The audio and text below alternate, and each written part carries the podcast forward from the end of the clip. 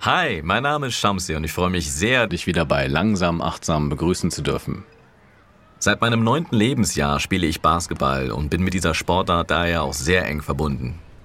Mit vier Freunden auf dem Spielfeld zu stehen und gemeinsam zu gewinnen oder zu verlieren, ist bis heute meine Leidenschaft und hat mir viele emotionale Momente in meinem Leben geschenkt.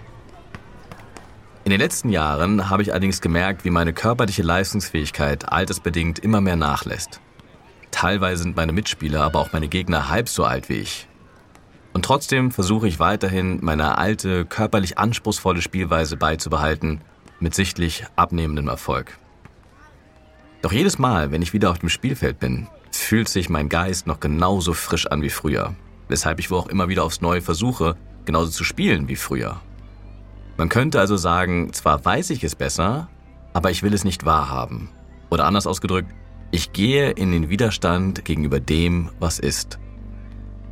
Und genau das führt mich zum heutigen Thema. Der innere Widerstand und wie er sich durch Akzeptanz überwinden lässt. Es gibt diese schöne Formel, die den Zusammenhang zwischen Leiden, Schmerz und Widerstand kurz und knapp auf den Punkt bringt. Leiden ist gleich Schmerz mal Widerstand. Der Schmerz kann entweder physisch oder psychisch sein und gehört zum Leben dazu. Er lässt sich zwar reduzieren und teilweise auch vermeiden, aber man wird ihn niemals wirklich los. Mensch zu sein bedeutet, Schmerz empfinden zu können. Nun drückt die Formel aus, dass mein Leiden dadurch entsteht, dass ich den Schmerz nicht haben will. Ich also zu ihm in einen Widerstand trete. Wäre mein Widerstand hingegen auf Null, dann wäre auch mein Leiden gleich Null. Denn Schmerz mal Null ist Null. Die Frage ist also, wie schaffe ich es, dass mein Widerstand auf Null geht, damit ich trotz Schmerz nicht mehr leide? Die Lösung liegt in der Akzeptanz die Akzeptanz dessen, was ohnehin schon eingetreten ist. Genau diesem Gedanken möchte ich in der heutigen Episode nachgehen. Wichtig ist dabei noch zu erwähnen, dass das Wort Leiden recht dramatisch klingt. Aber es steht stellvertretend auch für all die kleinen Momente des Unmuts und der Unzufriedenheit, die wir tagtäglich erleben, wie das Warten auf den Bus, wenn dieser sich verspätet, oder der positive Corona-Test kurz vor dem Antritt des wohlverdienten Urlaubs. Nun also zur Akzeptanz. Akzeptanz bedeutet nicht, dass ich etwas gut heiße oder ich es mir genauso wünsche. Es heißt auch nicht, dass ich etwas einfach so hinnehme oder meine Werte und das, wofür ich einstehe, in irgendeiner Form aufgebe. Akzeptanz, so wie ich es hier definiere, ist ein Friedensschließen mit der Realität, die ohnehin schon eingetreten ist. Es ist die grundsätzliche Basis dafür, dass ich überhaupt erst einen Umgang mit der aktuellen Situation finden kann, eben gerade weil ich sie zunächst einmal akzeptiere. Nehmen wir mein Beispiel mit dem Basketball. Akzeptanz bedeutet in diesem Fall, meinen Frieden damit zu schließen, dass meine körperliche Leistungsfähigkeit altersbedingt nachlässt. Denn die Vergänglichkeit des Lebens ist nun mal eine unumstößliche Wahrheit, die uns alle betrifft. Würde ich nun vehement dagegen ankämpfen, dass ich mit jedem Atemzug älter werde, dann wäre das nicht nur ein aussichtsloses, sondern vor allem auch ein naives Unterfangen. Erst dann, wenn ich das Älterwerden akzeptiere, kann ich mich mit einem kühlen Kopf der Frage widmen, wie ich mit dieser Situation nun bestmöglich umgehen möchte. Höre ich auf zu spielen? Verändere ich meine Spielweise? Suche ich mir einen neuen Verein? Die Frage der Akzeptanz berührt unser gesamtes Leben. Mich erinnert es an ein Meme, das das Leben mit dem Spiel Tetris vergleicht. Bei Tetris fallen die Blöcke willkürlich von oben herab und man weiß nie, welcher als nächstes kommt.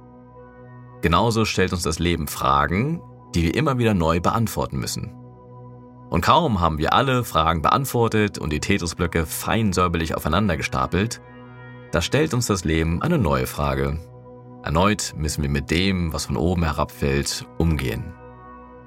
Nicht selten hofft man bei Tetris auf einen bestimmten Block und dann erscheint jedoch etwas völlig anderes, das uns überhaupt nicht in den Kram passt.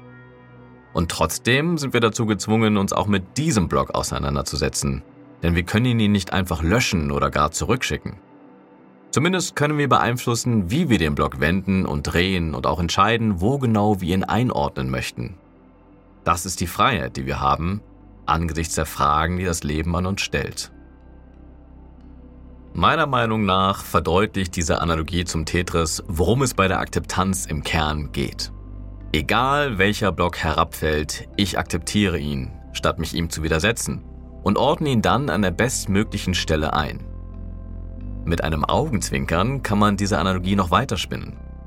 Während meine Erfolge sich allesamt auflösen, bleiben meine Misserfolge nach wie vor sichtbar und türmen sich immer weiter auf. Und egal wie gut man spielt, am Ende verliert jeder. Denn Tetris kann man spielen, aber nicht durchspielen. Ich hoffe, dir haben diese Gedanken zur Akzeptanz gefallen. Wenn du magst, dann denk doch gerne mal darüber nach, wie du zur Formel Leiden gleich Schmerz mal Widerstand oder auch zum Tetris-Spiel stehst und inwiefern du bereits dabei bist, die Fragen des Lebens in Form der herabfallenden Blöcke für dich einzuordnen. Ich für meinen Teil werde beim nächsten Basketballspiel versuchen, meine Spielweise zu verändern, um mein Team besser unterstützen zu können. Mal schauen, ob mir das gelingt.